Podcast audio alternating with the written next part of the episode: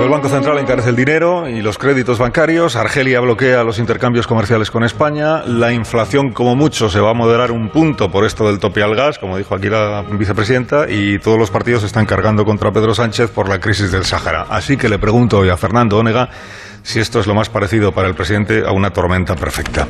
Fernando, buenos días.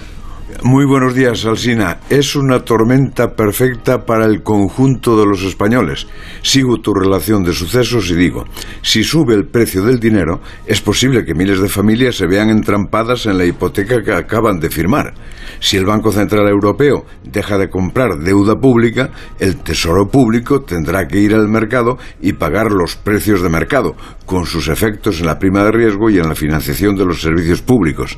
Si el precio controlado del gas repercute menos de un punto en una inflación que supera los ocho puntos, poco negocio hemos hecho. Y si Argelia cierra el comercio, eso ya es la descarga de la tormenta con lluvias y vientos huracanados que pueden hacernos perder 3.000 millones de euros en exportaciones. Solo en mi tierra gallega hay un centenar de empresas afectadas.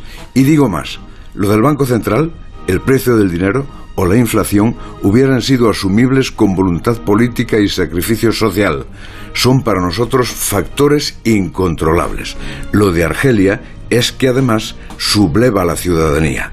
La subleva por la imprevisión de los efectos del cambio de actitud sobre el Sáhara. La subleva por la torpeza diplomática en la gestión de la crisis.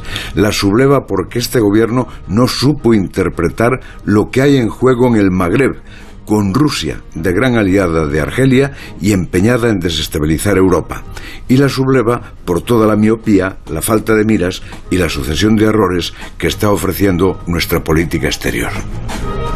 Hasta luego, Fernando. Hasta las ocho y media.